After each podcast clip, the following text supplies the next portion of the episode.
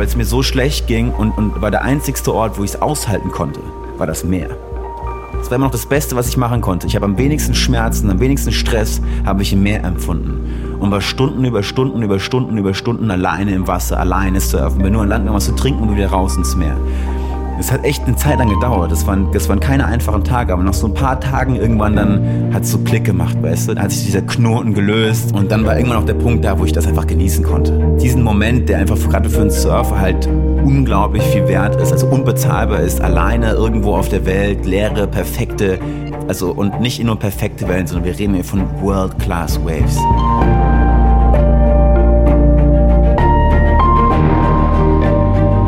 Helden der Meere Awareness Podcast mit Christian Weigand. Hallo und herzlich willkommen zu dieser Folge von Helden der Meere.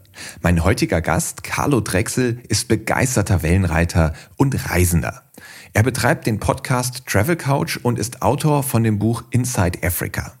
Auf diesen Kanälen berichtet er von seiner Afrika-Reise, die er mit einem ziemlich rostigen und runtergekommenen Auto gemacht hat, mit dem er die komplette Westküste bis nach Kapstadt hinabgefahren ist. Ich habe ihn selber vor vier, fünf Jahren bei den deutschen Hochschulmeisterschaften fürs Wellenreiten kennengelernt und auch da hat er schon von dieser Reise berichtet, es hat mich total begeistert und gefesselt, was er da erzählt hat. Dementsprechend war für mich klar, ich freue mich total, wenn er als Held der Meere auch in diesem Podcast auftritt. Und zum Glück ist er dieser Einladung gefolgt und wird uns heute mitnehmen auf seine Reise. Er wird uns mitnehmen in wunderschöne und krasse Wellen. Er wird uns mitnehmen an Orte, die so abstrus sind, dass es schwerfällt, dort den Verstand zu behalten. Und außerdem wird er uns mitnehmen in die Hoch- und Tiefpunkte, die es auf einer so langen und intensiven Reise natürlich in ausgeprägter Form gibt. Ich will euch nicht länger auf die Folter spannen, jetzt geht's los. Viel Spaß mit Carlo Drechsel. Advertorial Wenn ich mir einen Film anschaue, dann ist das fast immer eine Naturdoku. Denn nichts fasziniert mich so sehr wie die Wunder, die unser Planet zu bieten hat. Besonders, wenn sich diese unter der Wasseroberfläche abspielen. Und allen, die solche Dokumentationen genauso lieben wie ich, möchte ich eine Empfehlung aussprechen. Und zwar haben sich Disney und National Geographic zusammengetan und stellen im April, passend zum Earth Month, Initiativen zum Schutz, zur Wiederherstellung und zur Wertschätzung von unserem Zuhause in den Mittelpunkt. Besonders den Earth Day, nämlich Montag, den 22. April 2024, solltet ihr euch notieren. An diesem Tag starten einige Highlights, darunter auch die Dokumentation Die geheimnisvolle Welt der Oktopusse, die vom Oscar-Preisträger und Meeresenthusiasten James Cameron produziert wurde. Ich durfte die dreiteilige Doku schon vorab anschauen und bin begeistert von diesen Tieren. Sie haben drei Herzen, blaues Blut und können sich durch ein Loch von der Größe ihrer Augäpfel zwängen.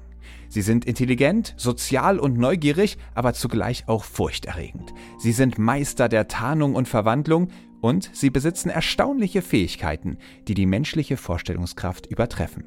Neugierig geworden? Selbst abtauchen in die geheimnisvolle Welt der Oktopusse könnt ihr am 22. und 23. April jeweils ab 20.15 Uhr auf National Geographic Wild im TV oder ab dem 22. April auf Disney Plus im Stream. Hi Carlo. Moin, wie geht's? Sehr gut geht's mir. Wie sieht's bei dir aus? Du bist am Meer, oder? Ja, ich bin am Meer. Ich bin ähm, ja, in meiner zweiten Heimat in Nordspanien, zu Hause gerade, aber das Meer ist gleich um die Ecke. Hatte gestern ganz guten Surf gehabt, ja. Sehr schön. Ja, lass uns doch mal direkt ans Meer gehen. Meeresrauschen. Nimm uns doch mal mit auf die Surf-Session. Erzähl mal, wie war das gestern? Ach, gestern war eigentlich ganz entspannt. Ich, ich, war, ich bin momentan relativ beschäftigt, habe viel, viel zu tun. Und dann hatten wir aber so schönes Wetter gestern und dann hat mich noch ein Freund angerufen, meinte so, hey, hier, willst du surfen gehen? Ne? Und dann bin ich raus, war hier um die Ecke in Somo und dachte erst, naja, so gut sieht es gar nicht aus, bin aber doch rein. Dann war eine Freundin von mir im Wasser und ein Freund, wir waren zu dritt. Und es lief eigentlich echt eine ziemlich gute linke Welle. Also hatten echt Spaß und es lief so zwei Stunden lang richtig, richtig gut. Und nur zu dritt. Und dann wurde es ein bisschen schlechter und dann kamen mehr Leute raus und dann bin ich nach Hause. Also. ja, das ist doch optimal ja, gelaufen. Gestern war gut, gestern war gut. Gleich einen Sonnenbrand geholt auch und dann den Kleinen aus dem Kindergarten abgeholt und nach Hause weiterarbeiten. Also zur Info, wir haben gerade Ende Januar, insofern äh, beneide ich dich ein bisschen um deinen Sonnenbrand. Ich muss auch sagen, ich war selber mal in Somo und da war aber ganz schön was los damals. Ist das jetzt gerade durch Corona insgesamt viel weniger los oder wie kam es, dass ihr nur zu dritt im Wasser wart bei guten Bedingungen? Es, Im Winter ist es hier nicht so voll. Ne? Die, das ist halt relativ kalt hier. Also es ist jetzt auch nicht, dass wir jeden Tag, dass ich jeden Tag Sonn Sonnenbrand bekomme, sondern im Gegenteil. Äh, wir hatten jetzt gerade diesen Winter hatten wir, hab, musste ich teilweise morgens Eis kratzen. Das Schnee, der Schnee lag teilweise fast bis an den Strand runter. Und entsprechend ist das halt nicht mehr ganz so die Urlaubsbedingungen, die sich viele der Surfer wünschen, die hier im Sommer herkommen. Mhm. Ja, vielleicht nochmal ganz kurz zur Einordnung. Also Somo ist ein Strand so ein bisschen östlich von Santander, genau. so zwischen Santander und Bilbao an der nordspanischen Küste. Ja. Ähm, sehr cool, dass du uns mitgenommen hast. Und ich muss auch sagen, ich habe in Vorbereitung auf dieses Gespräch die letzten Tage nochmal dein Buch durchgelesen. Ich habe das äh, schon vor, paar, vor ein paar Jahren gelesen. Ja, ich habe so ein bisschen überflogen und mich vor allem auf die Stellen konzentriert, bei denen du wirklich aktiv am Meer bist. Und ja, muss dir echt für viele schöne Momente danken, die ich da jetzt wieder hatte. Richtig, richtig cooles, spannendes Buch von einer Abenteuerreise. Abenteuer Ozean. Und ich möchte mehr von dieser Reise erfahren. Ein Punkt, den wir vorher noch besprechen müssen, ist das Surfen selbst. Vielleicht kannst du es versuchen, ein bisschen in Worte zu fassen. Was macht die Faszination des Surfens aus für dich? Der Punkt, dass du auf dem Meer sitzt, im Wasser sitzt und aus dem Nichts eine Welle auftauchst, du anpaddelst ohne Segel, ohne Motor, ohne gar nichts und diese Welle auf einmal dich anfängt anzuschieben, dass du mit deinem Wassersportgerät quasi, ja, mit dem Brett anfängst zu gleiten und das ohne Segel, ohne Motor, ohne nichts in der Hand gleitest du über Wasser hinweg. Ne? Und im Idealfall schaffst du sogar zum Beispiel in die Welle reinzufahren und dir eine sogenannte Tube zu holen. Also du schießt mit 30 kmh durch den Hohlkörper von Wasser. Ja? Also von der sitzenden Position kommt eine Welle und auf einmal gleitest du durch eine Röhre aus Wasser. Das macht im Endeffekt halt diese Faszination aus. Diese Entwicklung bei mir war aber eigentlich was sehr, sehr Natürliches, da ich als Kind angefangen habe zu surfen. Das war einfach, ich war früher am Meer. Ich habe meinen Eltern jedes Jahr eigentlich am Meer für ein paar Wochen oder Monate.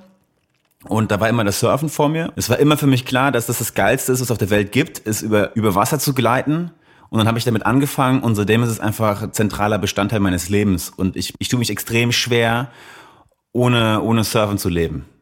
Ja. Und, und probiere mein Leben einfach auf, auf Teufel komm raus immer so zu gestalten, dass ich doch immer irgendwie Zeit im Wasser verbringen kann. Macht das ja, Sinn? Mann.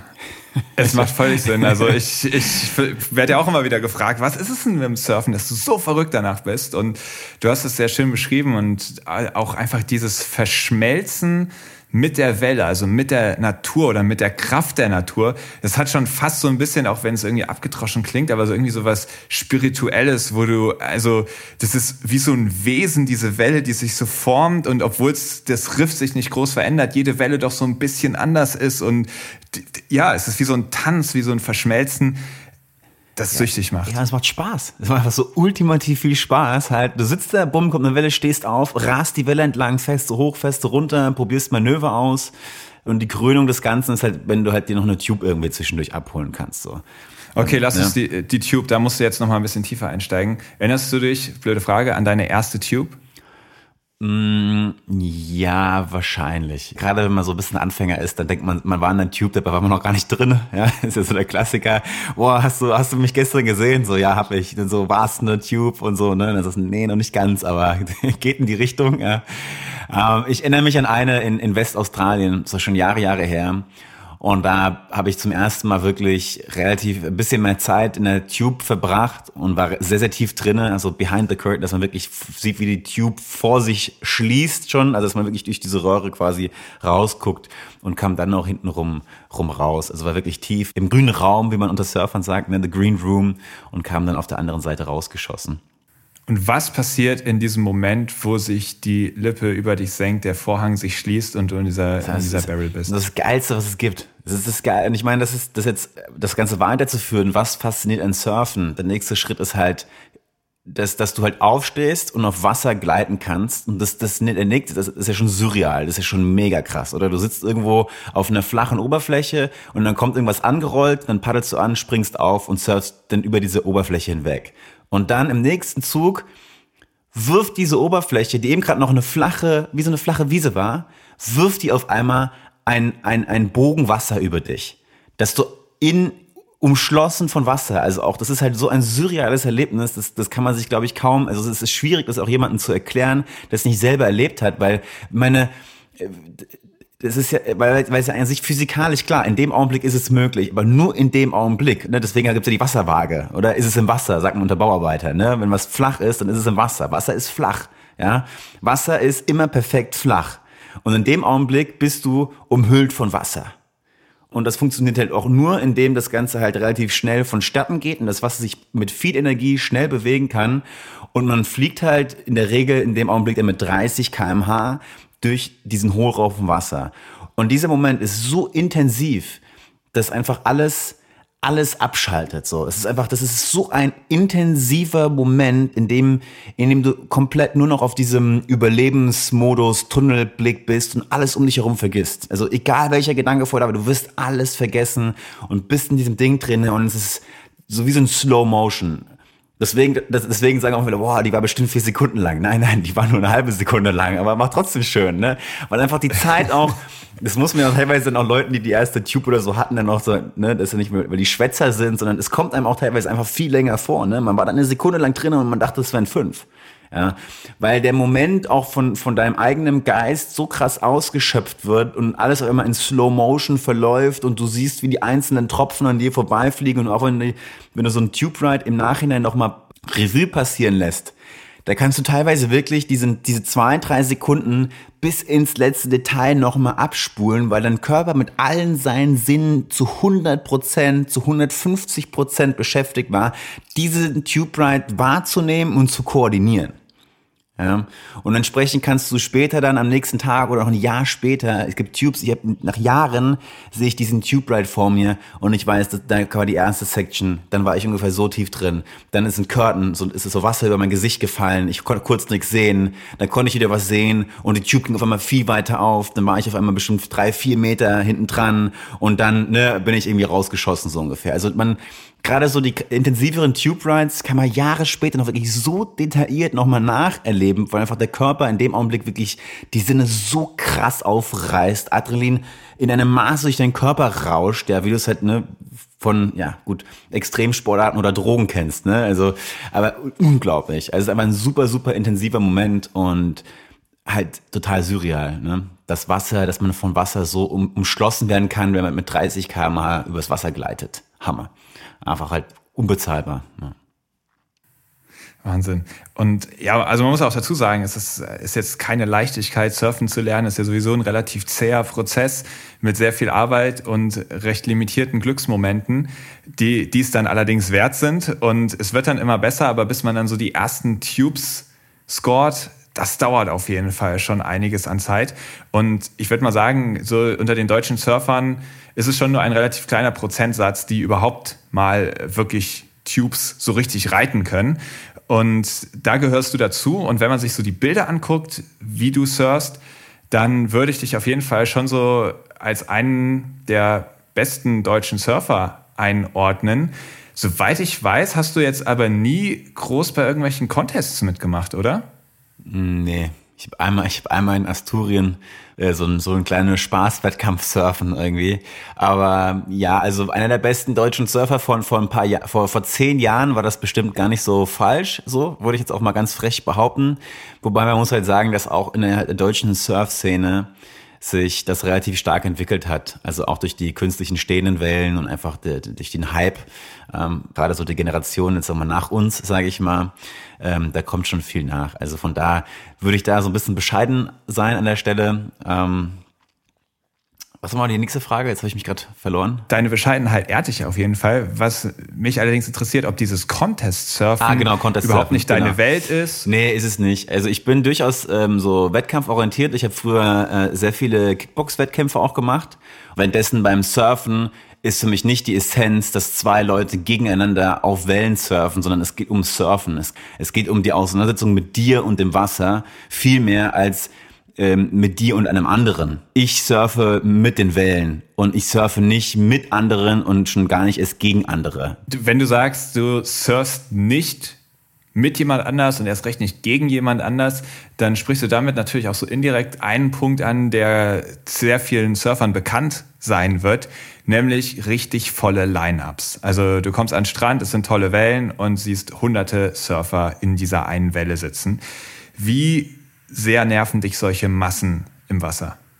Ja klar, wenn es irgendwann so voll ist, dass es keinen Spaß mehr macht, dann macht dann dann gehe ich an, dann macht's dann nervt das natürlich. Also Hunderte ja. ist natürlich auch ein bisschen übertrieben, krass, aber ja. also ich merke schon, es gibt es gibt manche Leute, denen ist es nicht so wichtig und andere reagieren extrem empfindlich auf Crowds im Wasser. Wie ist das bei dir? Ach, es geht. Es kommt auch super extrem auf das Crowd-Verhalten drauf an, glaube ich. Also ich habe Sessions erlebt mit, mit vielen, vielen Leuten im Wasser, wo du von außen denkst, boah, fuck, kein Bock drauf. Und im Endeffekt war es dann doch ganz spaßig. Und jeder, jeder hatte irgendwie seine Wellen. Und dann an anderen Tagen denkst du, ach guck mal, sind ja nur fünf Leute im Wasser, gehst raus und die fünf Leute sind so unerträglich, dass es halt, dass die fünf Leute gelangt haben, um es kaputt zu machen. so. Ne? Aber grundsätzlich klar, umso weniger Leute im Wasser, um, umso besser. War das auch eine der Hauptmotivationen für deine Afrika-Tour, dass du gesagt hast, ey, ich will leere Wellen ganz allein mit der Natur sein? Ja, auf jeden Fall. Man muss schon sagen, dass, ich sehr getrieben bin vom Surfen. Also das habe ich ja schon am Anfang mal erwähnt, dass einfach das Surfen das ist einfach da. Ja, Surfen ist da und ich möchte surfen und Surfen ist auf jeden Fall Antrieb für vieles, was ich mache in meinem Leben, ja, und was ich gemacht habe. Und entsprechend ist natürlich auch Surfen eine riesengroße Rolle gespielt bei dieser Afrika-Reise, die ich unternommen habe. Und klar, natürlich war ein so ein Gedanke, war halt, ey, da unten gibt's halt krasse Wellen, perfekte Wellen, viele unentdeckte Wellen. Und natürlich einmal ist der Gedanke, alleine gute Wellen irgendwo zu surfen, noch im warmen Wasser. Und was mich dann fast noch mehr gereizt hat, war eher so, das halt wirklich auch mit einem Allrad durch Schlamm und Dünen mich zu kämpfen und halt neue Wellen zu finden sozusagen. Und halt also diese Kombination aus so äh, entdecken und alleine surfen, ja, dieses Spiel, dieser, diese, dieses Ding, dass man Wellen entdeckt, dass man Google, Google Earth anguckt und, und sich irgendwie abcheckt, so, okay, hier, die Bucht sieht ganz geil aus und dann an diese Bucht zu fahren, über Stock und Stein, durch Flüsse hindurch und dann am Ende vielleicht der Erste zu sein, der dieser Bucht noch surft, so, ne. Ähm, hast du, hast du genug Selbstvertrauen in deine Fähigkeiten, so einen Spot auch zu lesen, dass du es dir immer zugetraut hast, einen Spot auch als erster zu surfen, ohne zu wissen, wie sind vielleicht die Strömungen, was gibt's hier für Steine unter Wasser oder andere Gefahren? Ja, ja, schon. Also es gibt natürlich manchmal so ein bisschen böse Überraschung, ne, dass man sich dann hier und da so ein bisschen verkalkuliert. Aber nein, man weiß eigentlich immer schon ziemlich genau, auf was man sich dann einlässt. Die, die Erfahrung, das Auge, da sieht man doch immer schon relativ schnell, was da, was einen da erwartet. Und entsprechend, ja, sehe ich da kein, also wenn ich irgendwo eine gute Welle sehe und auch wenn ich jetzt niemanden kenne, der vor gesurft ist und ich noch nie gesurft bin, solange das jetzt nicht total psychopathisch und riesengroß ist, kann man eigentlich rausgehen und, und das Ding surfen. Ja.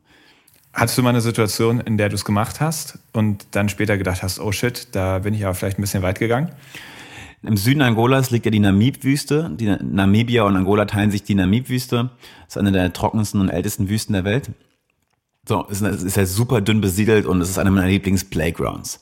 Weil es leben ganz, ganz wenige Menschen nur dort und dadurch, dass du halt überall Dünen hast, kommst du überall hin. Das heißt, du kannst eine Stunde lang mit einem Offroader über Dünen hinwegfahren du kommst einfach überall hin, wo du hin möchtest.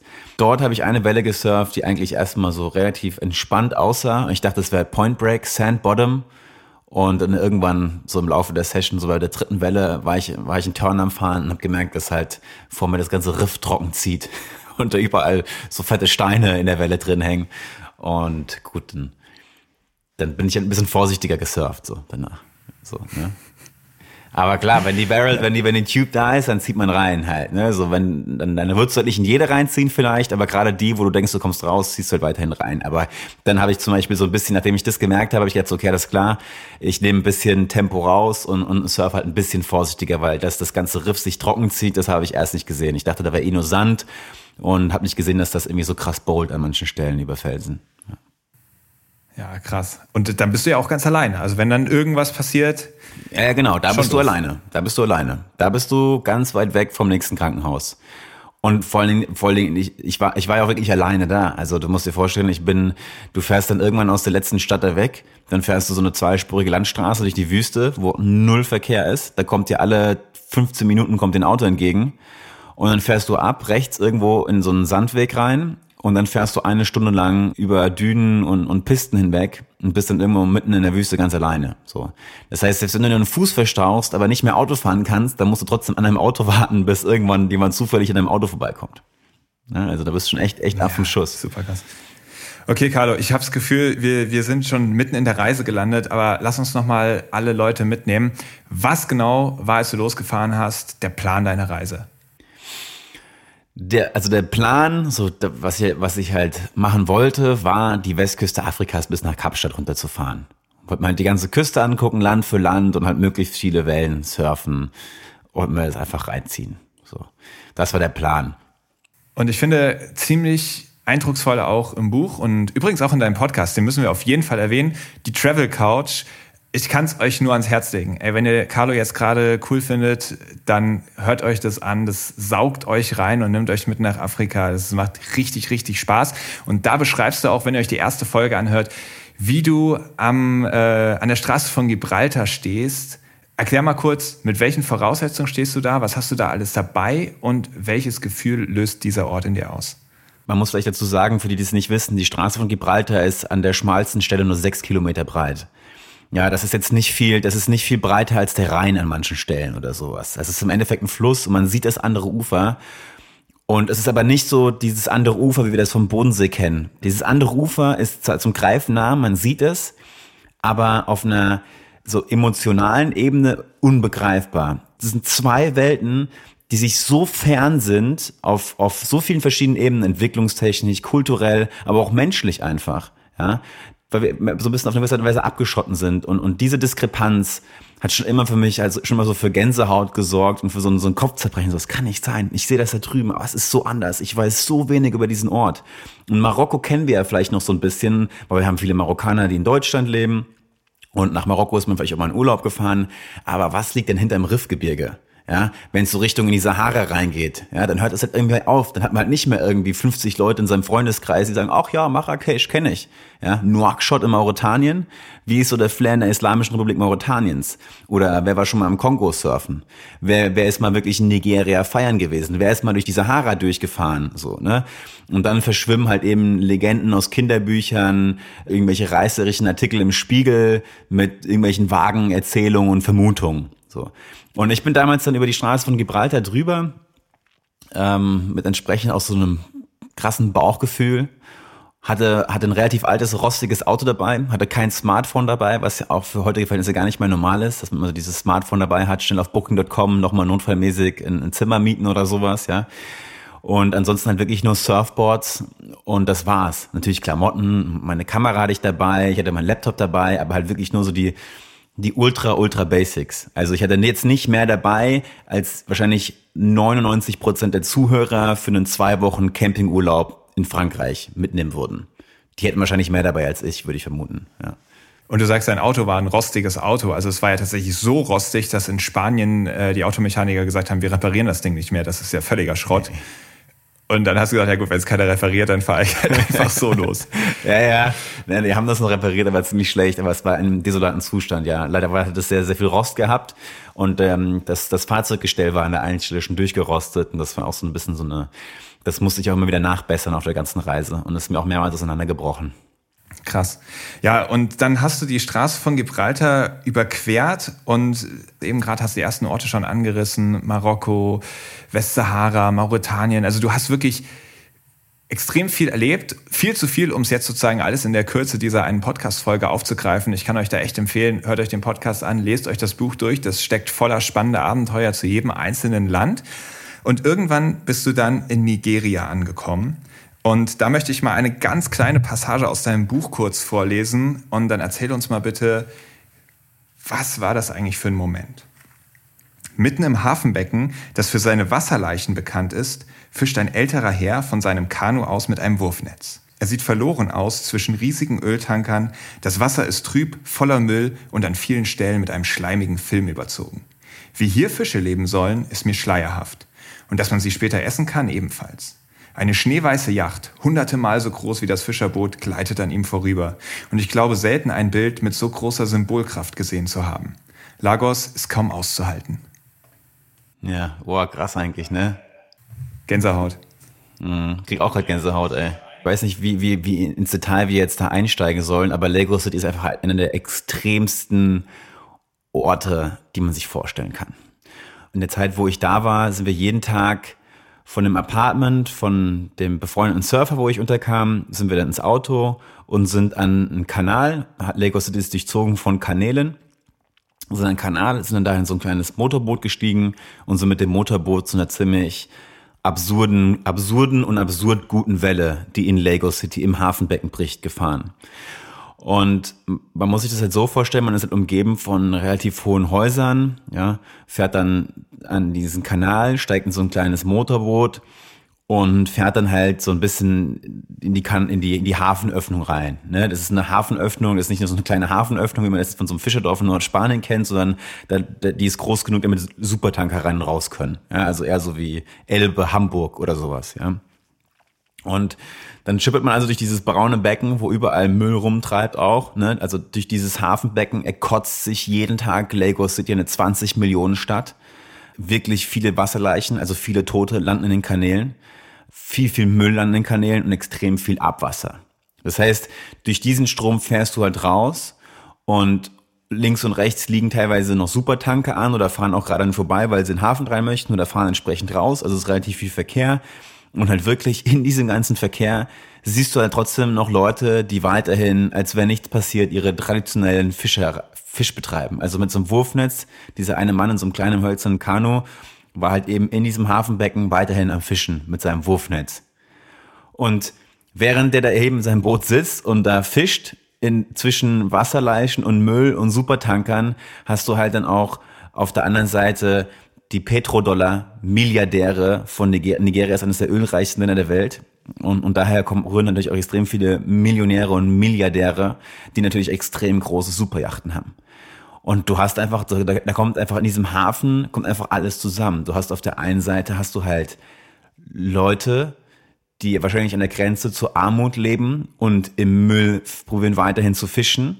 Und auf der anderen Seite hast du halt Milliardäre in Superjachten, so. Und kurz vor der Mündung biegt man dann mit dem Motorboot rechts ab in ein Seitenbecken vom Hafen, total unscheinbar und aufgrund auch der Beschaffenheiten da ist, dass es eigentlich einen Eindruck macht, dass in diesem Hafenbecken keine Welle, dass gar keine Wellen reinkommen können eigentlich. Und dann legst du da an und dann läuft in diesem Hafenbecken einfach eine brutale, verrückte, geile Welle. Ja, und habe mehrmals da geschlafen. Mein Kollege hatte auch so ein kleines, wie so ein Ferienhäuschen da draußen. Ne, auf der Seite ist dann tatsächlich wieder so, so ein Fischerdorf noch. Und man surft dort einfach eine brutale, rechte Wedge mitten im Hafenbecken, mitten zwischen Superjachten, Supertankern und Fischern und halt immer wieder tauchen Leichen auch vor Ort auf. Also ein surreales, abstraktes Setup. Und im Nacken hast du halt die Skyline Lego Cities, währenddessen du umgeben von Hafenmauern, du weißt gar nicht, wo die Welle herkommt. Also es ist physikalisch kaum zu erklären, wie die Welle da reinkommt, aber sie kommt rein und zwar auch richtig groß und richtig gute Barrels. So, ne? Dieser Ort ist so intensiv, ja. Es ist halt, es ist, Lego City ist eine der Städte mit dem höchsten Champagnerkonsum weltweit. Und auf der anderen Seite ist es eine, einer der Orte, wo, wo halt, wenn Menschen sterben und zum Beispiel man einen Herzinfarkt im, im Supermarkt bekommt oder auf der Straße, man liegen bleibt wenn die Familie einen nicht abholt. Das heißt, es kommt immer wieder, es ist relativ normal, auch heute noch, dass man, wenn man durch Lagos City läuft oder fährt, halt einfach Leichen am Straßenrand liegen. Ja? Weil niemand in der Familie oder weil die gar nicht wissen, dass er da liegt. Und es ist nicht so, dass wenn da jemand stirbt auf der Straße, ein Krankenwagen kommt und der ihn abholt oder sowas. Ja? Und dieser Kontrast in dieser Stadt ist einfach so brutal und ja, in dem Hafenbecken, dieses, dieses Zitat, was du fortgelesen hast, macht es halt, ist halt so ein Moment, wo das ganz gut irgendwie zusammengefasst wird einfach, ja.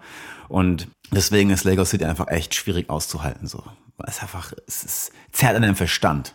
Ja? Es nimmt dir deinen Verstand im Endeffekt. Und so leben die Leute auch da. Reckless teilweise, ja. Jeden Tag lebst du, weil jeden Tag der letzte sein kann. Lagos City ist einfach nur wahn, es ist wahnsinnig. Auf der einen Seite irgendwie auch natürlich intensive, krasse Partys, die auch echt Spaß machen. Natürlich extrem geile Wellen, die man in dem Fall dann surfen kann. Aber auf der anderen Seite nagt diese Stadt mit jedem Tag, mit der du, mit jedem Tag, den du in Lagos City verbringst, wirst du ein Stück deinen Verstand verlieren. So. Krass. Krass, du bist ja auch äh, mitten in einen Mob reingeraten mit deinem Auto zum Beispiel.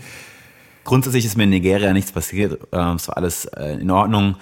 Aber es, ich bin aber auf dem Weg raus. Da ist ein Unfall passiert irgendwo auf der Autobahn. bei Onitsha und da gab es extrem viele Tote anscheinend, also überall lagen Autowracks und Blutspuren und Körperteile auf dem Boden, als ich dann da durchgefahren bin und dann man extrem einfach, ich kam, ich kam um die Ecke gefahren und vor mir waren einfach hunderte Menschen auf der Straße, die panisch durcheinander gerannt sind. Und das in, in, in, der, in, in einem Ort in Nigeria, wo man nicht unbedingt Halt machen soll. Der, der Mob war aber da wegen dem Unfall. Ja, nicht jetzt um mich anzugreifen oder nicht wegen mir oder auch das, das war einfach, da war Panik, da ist ein schlimmer Unfall passiert und deswegen ist halt dann eben dieser Ort in Panik geraten und ich bin musste halt da irgendwie durch und das war jetzt an sich für mich total ungefährlich, aber im ersten Augenblick war das halt so oh, fuck genau das, was du halt nicht möchtest. Irgendwo an irgendeinem äh, Ort in Nigeria, der bekannt dafür ist, dass er halt gefährlich ist, in, in, in einen wilden Mob reingeraten, wo Leute panisch durcheinander rennen. Ja, das ist natürlich dann, wo du, wo das Herz erstmal in die Hose rutscht, aber am, am Ende des Tages war es total, bin ich da durchgefahren, alles gut. Krass. Ja, dann lassen wir mal Nigeria hinter uns. Ähm, du, du bist dann weitergereist durch Kamerun zum Beispiel, Gabun und die Republik Kongo und bist dann in Angola angekommen. Mhm. Und dann befindest du dich zum ersten Mal seit langem wieder am Meer, an einem ja. richtig genialen Surfspot. Du schreibst, du hast so die Endgegner besiegt, also die, die Orte, die dir vor der Reise besonders zu schaffen gemacht haben, liegen eigentlich hinter dir und ab jetzt wird die ganze Reise irgendwie handelbar sein. Wie ging es dir in diesem Moment? Ja, das Krasse war, also das, du hast natürlich jetzt eine Geschichte noch ausgelassen. Da vielleicht gehen wir doch jetzt gar nicht so ins Detail, aber wir, wir können es ja mal dabei belassen, dass mir noch etwas passiert ist auf meiner Reise, ein eher un oder ein, ein Erlebnis, ein Erlebnis mit Folgen, sagen wir es so, und ich ein paar sehr, sehr für mich ähm, ja anstrengende Wochen hinter mir hatte. Also ich musste über einen größeren Zeitraum relativ heftige Medikamente nehmen, war auch sehr, sehr alleine dann zwischendurch und ja, war wirklich, also wie gesagt, im Endeffekt, da kann man die Brücke schließen zu Lagos City, hat mir Lagos City auch so ein bisschen den Verstand genommen. Nochmal ganz kurz, ich glaube, jetzt interessiert es dann doch jeden brennend, vielleicht in zwei, drei kurzen Sätzen, was ist dir eigentlich passiert, dass du diese heftige Medikamentenkur und diese Schmerzen ja, hast? Das ist, das ist, also ist, ganz, ganz kurz. Es ist so, es gibt, es gibt was, das heißt PEP. Das ist aber nicht das, die PEP, das PEP die Droge, sondern das nennt man Post-Exposure Prophylaxis.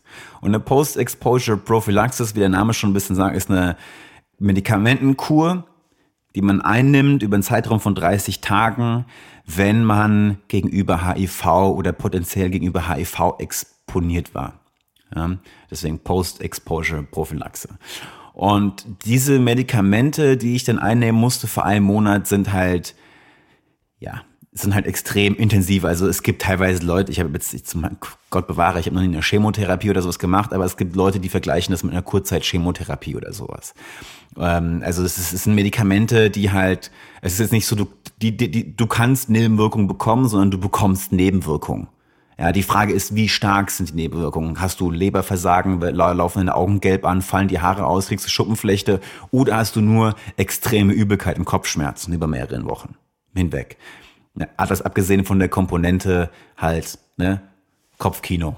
Ne, habe ich HIV, habe ich nicht und so weiter und so fort. Ne? Was natürlich dann, dann das in der Kombination, also massive Nebenwirkungen mit einem massiven Kopffick, alleine irgendwo mit einem nirgendwo weit und breit kein guter Freund, keine Eltern, keine Familie, die dich in den Arm nehmen können und by the way, du musst jetzt einfach in den nächsten vier Wochen bis nach Angola kommen, sonst laufen deine Visas ab. Es sind nur ein paar tausend Kilometer über Stock und Stein mit ohne Ende Behördengängen, ja. Und da musste ich eben durch. Und das war halt einfach ein Monat meines Lebens, der so radikal und wirklich extrem hart war. Also ich, für mich war es hart. So, für andere wäre es vielleicht weniger hart, aber für mich war es hart. Auf der anderen Seite bin ich natürlich auch in diesem Zeitraum, glaube ich, extrem gewachsen. So, ne, weil ich halt, ich war schon eh aus meiner Komfortzone raus, von, auf diesen Trip zu gehen, war aus der Komfortzone raus. Dann wurde ich immer weiter aus der Komfortzone raus befördert bis an den Punkt, wo halt einfach Hölle. Jeden Tag ist Schmerz. So. So, so weit wurde ich aus meiner Komfortzone rausgetrieben und dann die, diesen Schmerz und die Situation äh, so, so weit zu managen und zu bewältigen und trotzdem in dem Zeitraum funktionsfähig zu bleiben. So das war für mich auf jeden Fall eine, eine Herausforderung, die ich am Ende auch gemeistert habe und an der ich, glaube ich, auch echt gewachsen bin. Genau, also es ist, ich hatte ziemlich verrückte Wochen äh, hinter mir zu dem Zeitpunkt auch, sehr, intensive Wochen, sehr, sehr schmerzhafte Wochen auch mit krassen Problemen. ähm, körperlich als auch psychisch und kam dann in Angola an und war dann halt auf einmal an einem Ort, wo wieder alles in Ordnung war. Ich hatte perfekte Wellen vor mir und es war vor allen Dingen klar, dass dieses, dieses fast schon utopische Ziel, was ich mir irgendwann mal im Leben gesetzt hatte, mit diesem Schrottreifenauto, mit mir alleine, mit kaum Geld, ohne Smartphone, einmal quer durch Westafrika zu fahren, wo alle meine Freunde und meine gesamte Familie alle das für eine beschissene Idee hielten, alle fest davon überzeugt waren, dass das nicht funktionieren kann, dass man nicht einfach so durch Afrika reisen kann. Das eine war natürlich, dass, dass die Leute mich kennen oder mein Auto, aber auch viele einfach das quasi Afrika nicht zugetraut haben, so zahm und so gut mit jemandem wie mir umzugehen, wenn ich das mal so irgendwie zusammenfassen darf, ja. Und dann war ich eben in Angola. Ähm, Namibia war gleich in die Ecke. Ich musste keine Visas mehr beschaffen, um nach Südafrika zu fahren. Ich hätte jetzt jederzeit bin von 50, 60 Stunden einfach nach Kapstadt fahren können und bumm, ich hätte es geschafft. Und auf der anderen Seite waren, waren dann zu dem Augenblick, weil mal diese, diese Medikamente, die ich nehmen musste, die hatte ich dann aufgebraucht, die musste ich nicht mehr nehmen zu dem Zeitpunkt.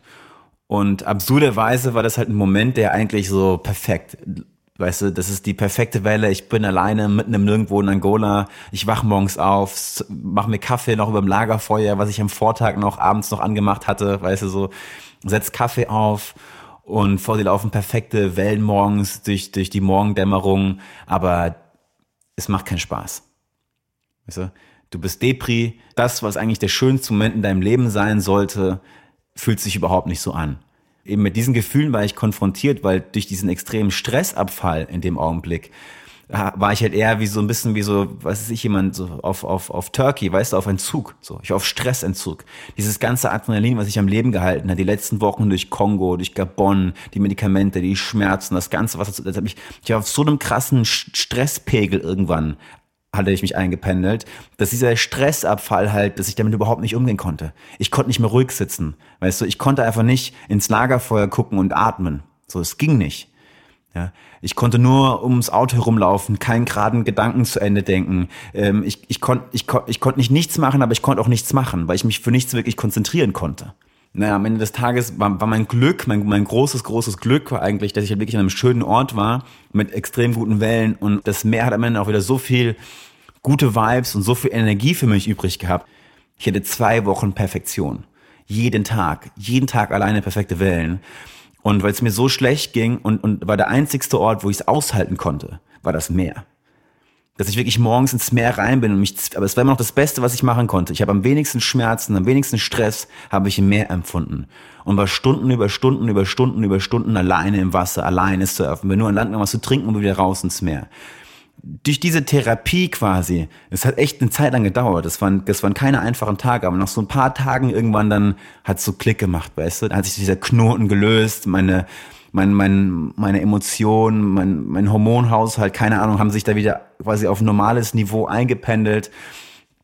Und, und, und dann war irgendwann auch der Punkt da, wo ich das einfach genießen konnte. Ja? Also diesen, diesen Traum, den ich, diesen Moment, der einfach für, gerade für einen Surfer halt unglaublich viel wert ist, also unbezahlbar ist, alleine irgendwo auf der Welt, leere, perfekte, also und nicht nur perfekte Wellen, sondern wir reden hier von World-Class Waves.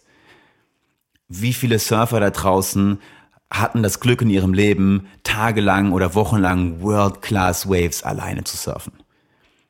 Das in Europa hat das keiner mehr seit den 70ern geschafft in Europa, auf europäischem Boden. Vielleicht die Iren, vielleicht die Norweger da oben, weil es so scheiß kalt ist. Ja, da ging das vielleicht, da klappt das vielleicht noch hier und da mal. Ja. Und ja, und dann im Endeffekt dann nach, nach, nach einer gewissen Zeit war ich wieder back on track und konnte diese, diese Wellen dann auch wieder genießen und hatte ein paar der besten, besten Wochen meines Lebens. Ja. Wahnsinn, die Therapie des Meeres. Und was ich mich auch gefragt habe, so auf diese ganzen Stories aus deinem Buch, auch diese HIV-Geschichte und so, ähm, wie hat da deine Frau drauf reagiert? Ist das dann so ganz locker? Oder war das dann für dich ja, sowas so, oh Gott, das zu erzählen, da ging mir Ja, ich meine, ich habe die Geschichte habe ich ja lange, lange niemandem erzählt, zum Beispiel. Da habe ich lange gebraucht. Niemandem. Ja. Die habe ich wirklich sehr, sehr lange nur für mich behalten. Ähm, Ach, krass. Und habe das und habe das auch dann am Anfang in den Vorträgen nie erzählt und habe erst dann, ich glaube, irgendwann Jahre später angefangen, dann darüber auch offen in Vorträgen zu sprechen und auch in meinem Buch das aufzuschreiben. Krass. Nee, nee, und sie, sie, sie, sie weiß von der Geschichte so, aber ich meine, die hat das Buch jetzt so noch nicht gelesen, weil sie auch kein Deutsch kann irgendwie. Ja. Aber von der Geschichte weiß sie. Und, ah ja, also. Ist ja überstanden. Ja, ja, ist ja vorbei, war, ist ja, ist ja lange her, mein, mein Gott, nobody's perfect, ja, also. Das, das ist dann auch vielleicht, glaube ich, für Außenstehende manchmal halt auch dann gar nicht so einfach, hä, wieso machst du auch so einen Scheiß und so, aber auf der anderen Seite, wenn du halt so lange so alleine bist und dann halt auch wirklich in deswegen und halt auch, ich meine, das ist manchmal auch wirklich ernst, also Lagos City hat wirklich, dieser Aufenthalt in Nigeria war einfach, das, das, das bringt auch so deinen, deinen Wertekompass aus dem Gleichgewicht. Weißt du? Also in so einer Welt, mhm. in so einer Welt dich aufzuhalten, wo, wo Leben auf einmal so wenig wert ist, ähm, wo alles irgendwie käuflich ist auf einmal und, und dann, dann gerät einfach auch so dieser Wertekompass doch ziemlich schnell außer Kontrolle. Und ich meine, das, das, das kennt man ja von den ganzen, ich möchte jetzt nicht mit Krieg vergleichen, aber das kennst du ja von den ganzen Kriegsgeschichten oder so. Wie, wie konnten die Leute sowas machen? Aber wenn du halt in der Welt bist, wo halt auf einmal zum Beispiel ein Leben nichts mehr wert ist, ich habe jetzt niemanden ermordet und ich habe niemanden, ne, also ich war jetzt nicht, ich will ja nicht irgendwie so, aber nichtsdestotrotz war halt dann, äh, ne, machst du halt dann eine Sachen, die du halt normalerweise dann vielleicht doch nicht machen würdest. Ich, ne, einfach weil du halt in so einer abstrusen Welt dann irgendwie und so Sachen irgendwie, ja, muss man halt bei Verstand bleiben. Und das ist halt gar nicht so einfach, wie man sich das dann vielleicht vorstellt. Hm, ja. Krass. Du bist dann relativ am Ende deiner Reise irgendwann in Mosambik gelandet. Da möchte ich nur noch ganz kurz auf so eine Reise eingehen, die du dann ganz spontan nach Durban, Südafrika gemacht hast. Okay. Ich glaube, du weißt, worauf ich anspiele. Ja, ja.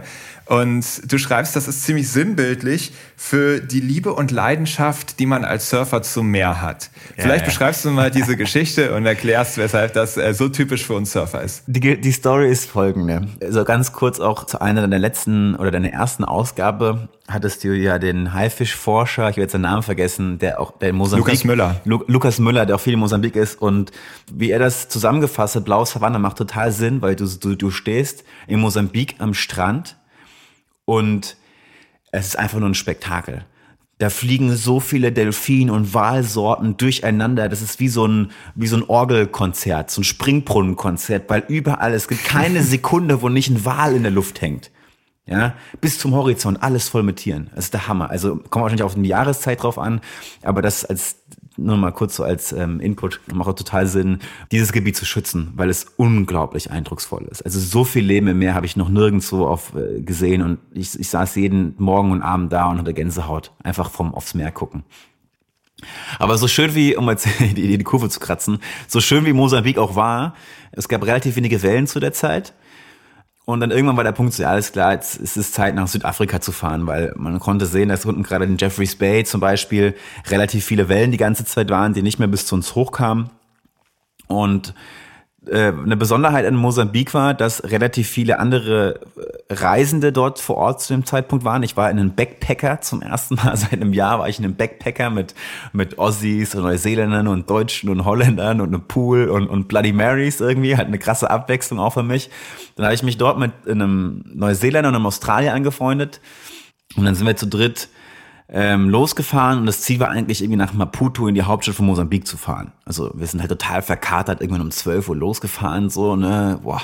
Und dann hatten irgendwie 20 Surfboards auf dem Dach, mein Auto war hoffnungslos überladen, zum ersten Mal hatte ich Mitfahrer dabei, sind dann Richtung Süden gefahren, Richtung Maputo und auf dem Weg nach Maputo hatte dann hinten saß Tim irgendwie auf der Rückbank, fing an auf seinem Handy zu scrollen und meinte dann irgendwann so, ey, ey guys, Durban is looking pretty good tomorrow. Und für alle, die es halt nicht verstehen, also er hat Durban ist eine Stadt in Südafrika und er meinte halt, dass da anscheinend morgen ganz gute Wellen sein sollen. ja, so.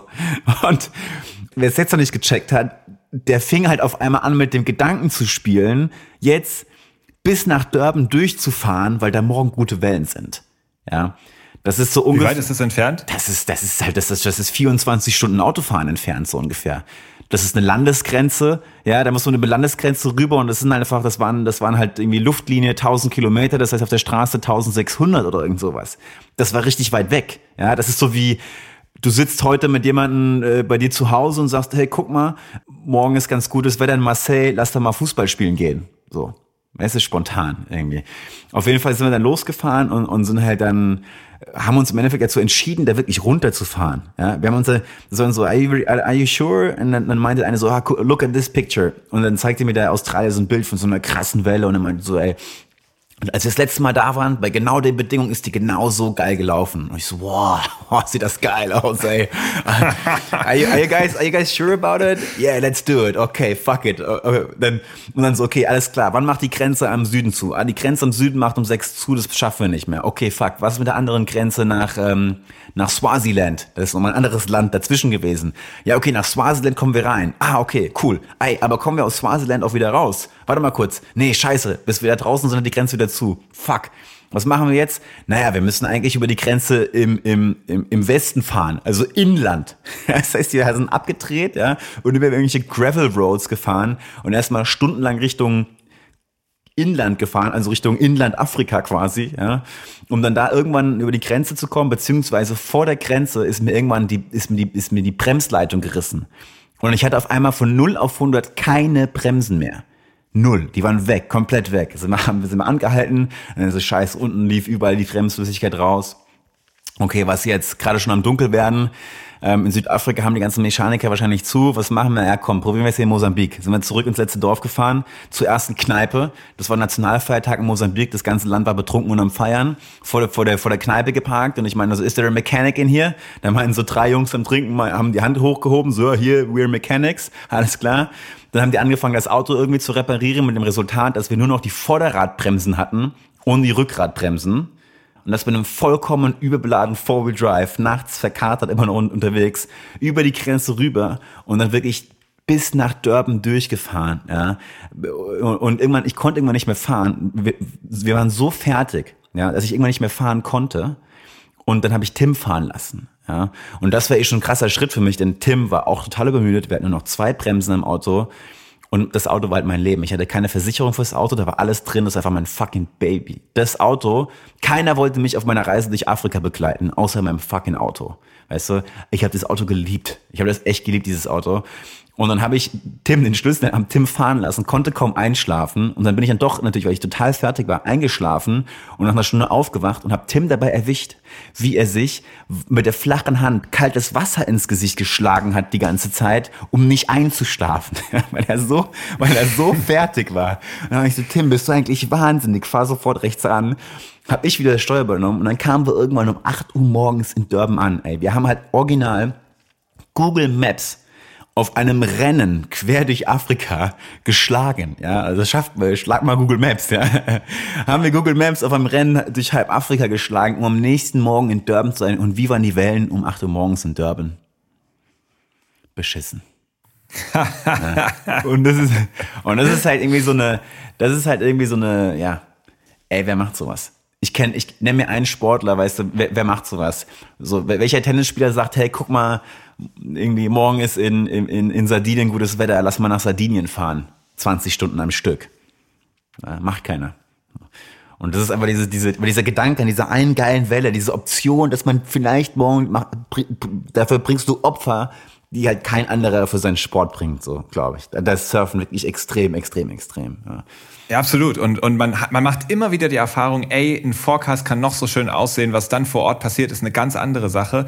Und trotzdem probiert man es immer wieder. Weil wenn man dieses Bild im Kopf hat, ey, es könnte morgen so sein, dann schaltet sich da irgendwas aus und man ist auf einmal bereit, alles auf sich zu nehmen, damit man diesen Moment nicht verpasst. Aber das war die bescheuerste Aktion meines Lebens. Also ich habe schon oft verzweifelt Wellen gesucht, aber das war mit Abstand das bescheuertste, was ich je gemacht habe, war da runterzufahren über Nacht, ja vor allen Dingen dann auch, also so halsbrecherig. Also sollte auch keiner nachmachen, ne? Aber manchmal, manchmal treibt den halt der Teufel.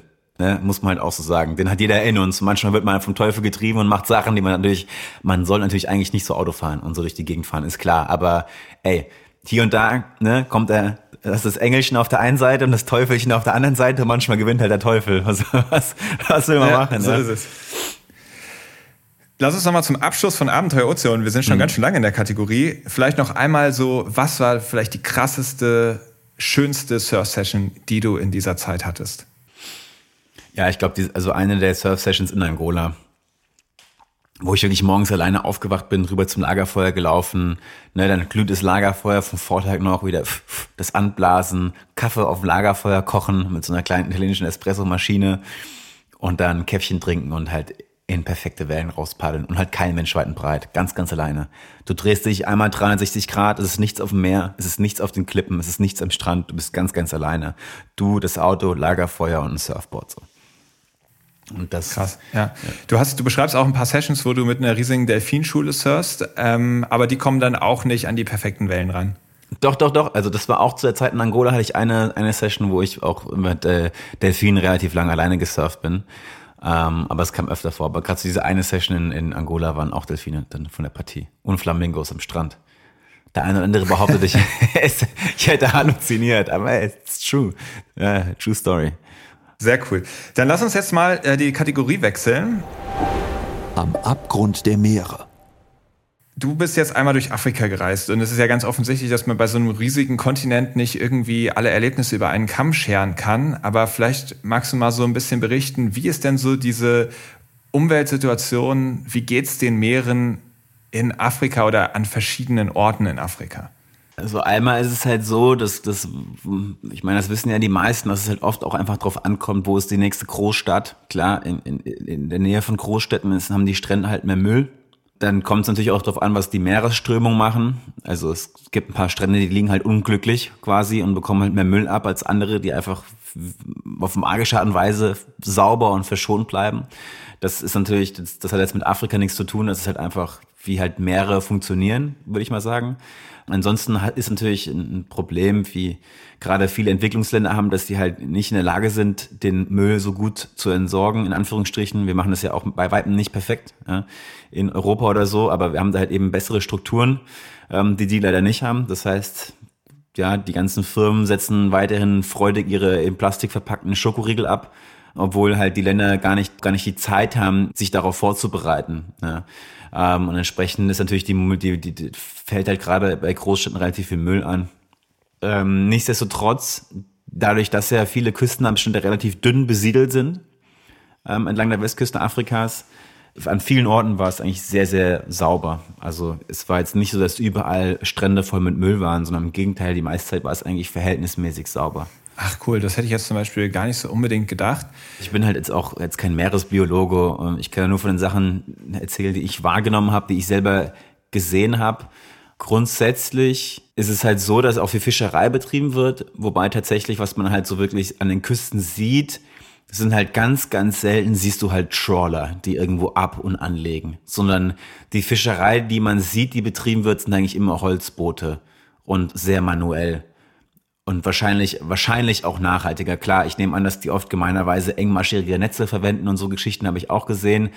Aber ist natürlich ein Riesenunterschied, ob ein Trawler mit drei Kilometer Netz irgendwo irgendwas Feinmaschiges durch die Gegend zieht oder drei Männer, die mit einem kleinen Holzkran aufs Meer drauf fahren, ihre Familie ernähren wollen. So, ist, glaube ich, ein riesengroßer Unterschied.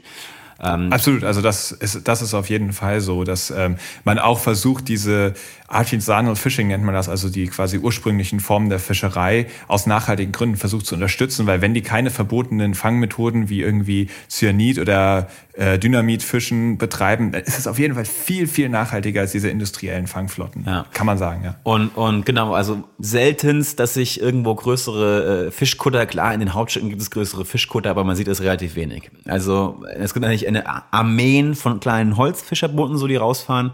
Hm, was man halt viel hört, auch immer vor Ort unterwegs ist, dass halt die Fischerei nicht mehr so ergiebig ist wie früher, was natürlich ein Problem darstellt, da halt eben gerade so die Communities in Küstennähe halt davon einfach leben. Das ist natürlich ihre Haupteinnahmequelle. Ein klassisches Beispiel ist Mauretanien und Senegal die da eben da an der, an der Westküste Sahara-Höhe fischen, dass dort immer unergiebiger wird und aufgrund dessen halt viele äh, Familien oder Menschen, die von der Fischerei gelebt haben, halt dazu gezwungen sind, die Dörfer zu verlassen und in die Stadt zu gehen und da halt auf andere auf anderen Wegen probieren müssen, sich zu, über Wasser zu halten, zu ernähren, ja. Das ist ja im Endeffekt ein Aspekt, der uns ja klar ist. Genauso beim Klimawandel. Wir wissen ja, diese Auswirkungen wird es weltweit geben. Und auch klar, wir Europäer und die europäische Fischerei leidet ja auch darunter, dass wir die Fischbestände total überfischen. Aber es sind eben nicht die europäischen Länder, die diese Folgen als erstes und in voller Härte zu spüren bekommen, sondern es sind die Menschen in häufig dann auch eben den Entwicklungsländern. Und genau das, was du jetzt beschreibst, ne? also den Meeren geht schlecht, den Fischbeständen geht schlecht. Und während wir dann noch viel drüber reden, ist es halt die harte Realität von Menschen da vor Ort, dass sie einfach ihre Lebensgrundlage verlieren. Ne? Und wenn ich mich richtig erinnere, hast du da ja auch tatsächlich ziemlich viele Menschen erlebt, die tatsächlich auf der Flucht waren und versucht haben, irgendwie ein Leben zu finden, das man führen kann. Also irgendwie ein Überleben zu finden wenn man, wenn man gerade jetzt durch Afrika fährt und man fährt in den Süden, dann fährt man ja quasi entgegen der Flüchtlingsbe oder flüchtigen Bewegung, ja, wenn man es so nennen möchte, muss man aufpassen, wie man es dann nennt. Aber natürlich, man, man begegnet eben den Menschen, die dann später bei Melilla ähm, oder Ceuta oder über die Straße von Gibraltar probieren zu fahren, zu flüchten, den begegnet man halt eben auf den Weg und man sitzt halt immer wieder auch mit Leuten dann zusammen und unterhält sich und trinkt ein Bier und kocht und isst was und hört halt ihre Geschichte. Und man merkt schon, dass halt ähm, viele Leute da grundsätzlich gerne nach Europa möchten. Ne? Und logisch, denn um, umso mehr Perspektiven zerstört werden, umso mehr ähm, liebäugeln damit nach Europa zu gehen, beziehungsweise sind irgendwann einfach dazu gezwungen, zu so Maßnahmen zu greifen. Trotz alledem, der Großteil der, der Menschen, die sich in, in Afrika deplatzieren müssen, sind sogenannte Binnenflüchtige. Also die, die, die, die platzieren sich innerhalb ihrer eigenen Landesgrenzen. Also die gehen noch nicht mal ins Nachbarland und geschweige denn nach Europa. Also dieses Bild, was da manchmal gezeichnet wird, dass alle hier, wenn man jetzt die Grenzen aufmacht, dann rennen die uns hier die Hütte ein und so weiter, ist natürlich auch ein bisschen sehr überspitzt, also würde ich das einschätzen, sondern die Tendenz, dass Leute schon auch eigentlich gerne da vor Ort bleiben möchten, logischerweise in ihre Heimatländer, die sind schon sehr groß. Aber natürlich bedarf es jetzt gerade für die junge Generation, die jetzt auch so digital aufwächst wie wir, bedarf es natürlich ganz, ganz dringend Perspektiven. Klar, es gibt wieder mehr auch kriegerische Auseinandersetzungen, zum Beispiel in der Sahelzone momentan, wenn man an Mali und Burkina Faso denkt zum Beispiel. Aber es, wir sind jetzt nicht mehr in, in der Nachkolonialisierungszeit, wo irgendwie ein Krieg nach dem anderen in Afrika ausbricht, sondern es sind ein bisschen stabilere Zeiten eingetreten. In vielen Ländern hat sich eine Mittelschicht auch entwickelt. Ähm, alle haben Facebook, alle haben Instagram. Und es wird halt ganz, ganz essentiell wichtig werden, dass man halt wirklich Perspektiven für die auch die nächste Generation schafft. Sonst wird, sonst wird, werden notgedrungene Leute auch irgendwann dann eben zu so krassen Maßnahmen greifen, wie ihr Leben und ihr ganzes Einkommen zu riskieren, nach Europa zu kommen. Jetzt hast du ja eben schon gesagt, an vielen Orten ist es gar nicht so krass, zum Beispiel was die die Plastikverschmutzung angeht. An anderen Orten, wo dann große Städte sind, also was du dann von Lagos beschrieben hast, ähm, ist natürlich das Gegenteil, das ist super krass. Hast du auch irgendwelche Initiativen kennengelernt, ähm, wie an gewissen Orten mit diesem Problem umgegangen wird, die vielleicht auch ein bisschen anders sind als bei uns? Also so richtige Initiativen im größeren Sinne eher wenig, aber halt immer wieder kleine. Also halt Dorf-Communities, wo dann halt zum Beispiel, wo gesurft wird und halt irgendjemand eine e- Eco-Lodge aufgemacht hat und halt dann zum Beispiel die, die, die jungen Surfer und die Jugend mobilisiert, einmal die Woche einen Beach Clean zu machen, zum Beispiel, ne, und den Strand sauber zu halten. Oder ähm, Schildkröten ranzieht und probiert halt die Eier zu beschützen und die Eier halt wegzusafen, bevor sie Leute essen und die Schildkröten schlupfen zu lassen und dann halt ein paar Monate später die Schildkröten freizulassen, zum Beispiel. Ne? Also so, so kleinere Projekte vereinzelt überall an der Küste entlang aber tatsächlich jetzt so groß angelegtere Projekte, was das angeht, eher, eher weniger. Also ist jetzt mir nicht aufgefallen, dass irgendein Land irgendwelche Keep Your Beach Clean Kampagnen fährt zum Beispiel oder sowas. Oder irgendeine NGO da irgendwie mit tausend Arbeitern und Baggern und schwerem Gerät und keine Ahnung was da wirklich irgendwie Buddha bei die Fische gibt, ja, was man so sagen soll, und da wirklich ähm, krass Gas gibt, das nicht. Das sind eher so klar, also was ich kenne, sind so kleinere Aktionen von ähm, Hotelbetreibern vor Ort oder Surfern vor Ort von Communities, die halt gucken, dass sie ihren Strand sauber halten und halt gegebenenfalls die Schildkröten schützen zum Beispiel. Hat sich irgendwie dein Umgang mit Konsum oder wie du dich im Wasser verhältst oder ähnliches verändert durch die Reise? Ja, Ja, ja, also das, ähm, ein gewisses Bewusstsein. Ich muss sagen, ich bin momentan jetzt nicht unbedingt stolz auf mich. Ich war nie Veganer oder Vegetarier, aber ich habe mich ich hatte Zeit in meinem Leben, wo ich mich viel, viel bewusster ernährt habe als jetzt. Und deswegen bin ich auch dankbar, dass du zum Beispiel diesen Podcast machst und äh, auch mir immer wieder meinen Spiegel vorhältst und auch, und ich glaube, es halt super wichtig ist, man sich gegenseitig weiter motiviert und immer wieder dran erinnert. Ja, das macht schon Sinn. Ähm, ich habe natürlich auch teilweise sehr krass so also verzichtet oder was heißt verzichtet? Also viele Sachen, die man halt kennt, sind dann nicht immer auf Abruf, zum Beispiel jetzt Milchprodukte oder sowas. In, in, in der Saalzone gibt's halt kein Joghurt und kein Käse. Also nicht, zumindest nicht in der Auswahl und zu, zu, zu Preisen, die ich mir hätte leisten können. Ja. Das heißt, ich habe schon, was ich verzichten müssen oder halt nicht wie gewohnt mich ernährt ähm, und habe natürlich dann auch gewisse Geschmäcker dann auch wieder mehr zu schätzen gewusst. Also Sachen, die einem irgendwie dann selbstverständlich erscheinen, wenn man dann mal ein paar Monate lang die Sachen nicht essen konnte und sie nicht verfügbar hatte, einfach so immer um die Ecke im Regal, weil immer alles da ist bei uns.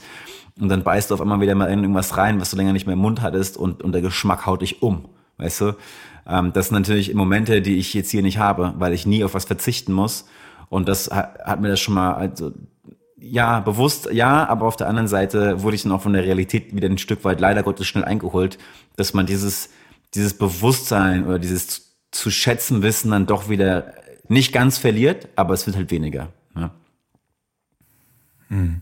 ja finde ich aber eine, eine starke Idee eigentlich. Also mir, mir passiert es natürlich auch immer wieder in Vorträgen, dass man Leute hört, die sagen, ja, klar, wir könnten hier was machen, aber diese anderen Länder in Asien, in Afrika, die haben ja noch überhaupt kein Bewusstsein, die achten ja gar nicht drauf, wie viel Plastik die benutzen und, und, und, und, und.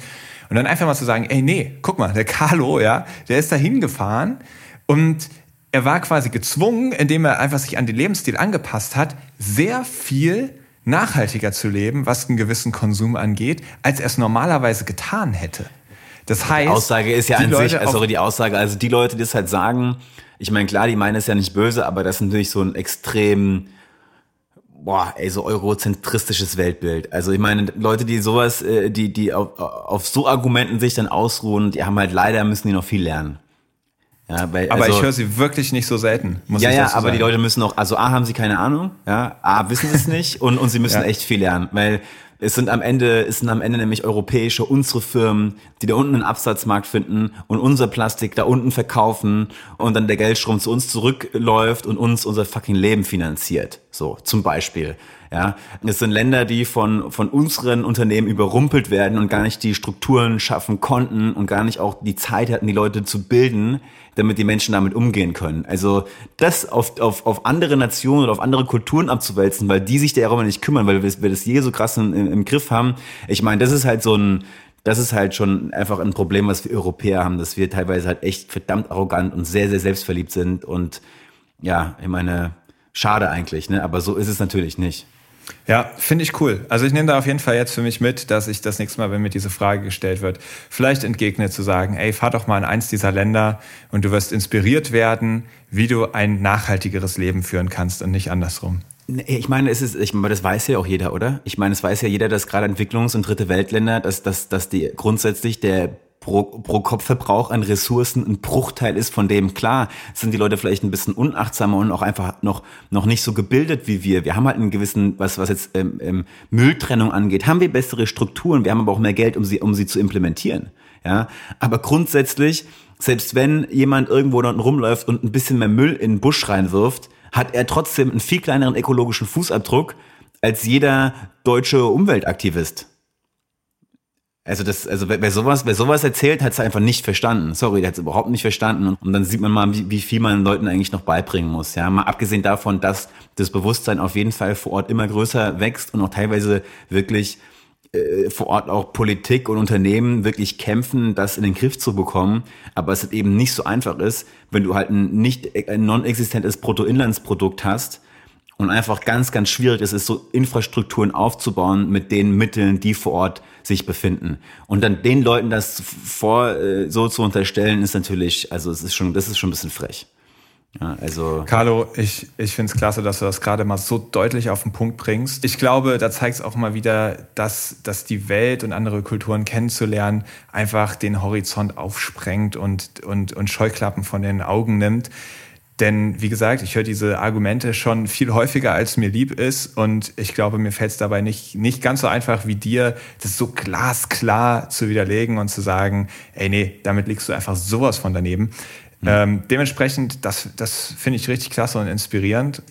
Wir gehen zum Schluss nochmal äh, in die kleine Kategorie Ebbe oder Flut. Ebbe oder Flut? Schieß los. Sturm oder Flaute? Sturm. Ebbe oder Flut? Ist mir egal. Kommt auf die Welle drauf an. Wüste oder Tropen? Wüste. Auf dem Wasser oder in dem Wasser? Auf dem Wasser, also gleitend. Fisch oder vegan? Fisch. Sonnenaufgang oder Sonnenuntergang? Sonnenaufgang. West- oder Ostafrika? West. Longboard oder Shortboard? Shortboard. Perfekte Wellen mit vielen Surfern oder alleine in ganz okayen Bedingungen? Das sind so Fragen, die man jeden Tag anders beantworten würde. Ne? Jetzt gerade hätte ich eher Bock auf wenige Surfer und nicht ganz so perfekt. Mit dem eigenen Auto fahren oder Öffis? Wenn es Öffis gibt, Öffis. Loslegen oder ankommen? Loslegen. Wir sind jetzt angekommen und Carlo, nochmal vielen Dank. Es hat richtig Spaß gemacht, mit dir zu quatschen. Cooler Talk, vielen Dank. Ähm, ich hoffe, dass ganz viele Leute jetzt inspiriert sind und sich deine ganzen Channel angucken, sich den Podcast anhören, Travel Couch oder das Buch Inside Africa mal reinlesen. Es lohnt sich wirklich. Ja, sobald Corona vorbei ist, gibt es bestimmt auch wieder ein paar Vorträge von dir zu hören, wo man dich dann mal live sehen kann. Also bleibt da irgendwie dran. Ich kann euch sagen, es lohnt sich mit Carlo. Das ist immer super unterhaltsam. Danke, danke. danke, dass ich da sein durfte. Schön, dass du da warst. Das war Carlo Drechsel und ich finde ihn so klasse. Ich bin jedes Mal beeindruckt, wie er diese Reise angegangen ist. Da hat kaum ein Mensch gedacht, dass das irgendwie gut gehen wird in diesem klapprigen Auto ganz alleine durch Afrika. Und er hat sich getraut, er ist ins Unbekannte aufgebrochen und ist mit einer so wundervollen und intensiven Reise belohnt worden. Klar gab es da auch Schwierigkeiten, aber das gehört natürlich zu so einem richtigen Abenteuer auch dazu, dass mal alles irgendwie so ein bisschen aus dem Ruder läuft und man manchmal so denkt, ach du Scheiße, was passiert denn hier gerade? Und wenn man diese Situation dann übersteht, dann wächst man daraus. Und das hat Carlo ja selbst auch so berichtet. Also ich bin ein Riesenfan von dieser Reise und dieser Geschichte. Und wenn es euch auch gefallen hat, dann folgt gerne dem Podcast, falls ihr es noch nicht tut. Lasst bei iTunes eine Bewertung da und empfehlt es auch gerne weiter, damit immer mehr Leute von den Meeren begeistert werden können. Ich werde euch natürlich die Links zu Carlos Podcast, der Travel Couch, in die Shownotes packen und ebenso den Link für das Buch. Übrigens, das Buch hat mir der Carlo auch noch einmal zugeschickt und zwar handsigniert von ihm. Das gibt's nächste Woche auf dem Instagram-Account zu gewinnen. Das heißt, es lohnt sich für euch, bei Instagram Helden der Meere zu folgen. Und was ich noch sagen möchte, den Link zu diesem Buch, den ich in die Shownotes reingestellt habe, das ist ein Affiliate-Link. Das heißt, es macht für euch keinen Unterschied, weil es dasselbe kostet. Es macht für Carlo keinen Unterschied, weil er dasselbe bekommt wie zuvor. Nur der Anbieter gibt mir etwas von diesem Gewinn ab und ich gebe das an den Blue Awareness e.V. weiter, um weiter zu unserer Mission beizutragen, nämlich Begeisterung für die Meere zu schaffen. Ihr kennt diese Mission ja wahrscheinlich schon längst und wenn ihr diesen Podcast gerade gehört habt, seid ihr Zeuge davon geworden. Denn unser Prinzip ist es, ganz viel Begeisterung für die Meere zu schaffen, weil wir glauben, dass man das beschützen möchte, was man liebt. Deswegen versuchen wir ganz viel Werbung für die Meere zu machen und euch zu riesigen Meeresliebhabern. Jetzt ist diese Folge auch vorbei. Ich verabschiede mich. Schön, dass ihr bis zum Schluss dabei wart. Ich sage Tschüss und freue mich, wenn ihr in 14 Tagen bei der nächsten Folge wieder mit dabei seid. Aufnahme, Produktion und Schnitt Christian Weigand. Musik Paul Timmich und Dorian Behner. Design Malte Buck. Sprecher, Intro und Kategorien Moritz Celius.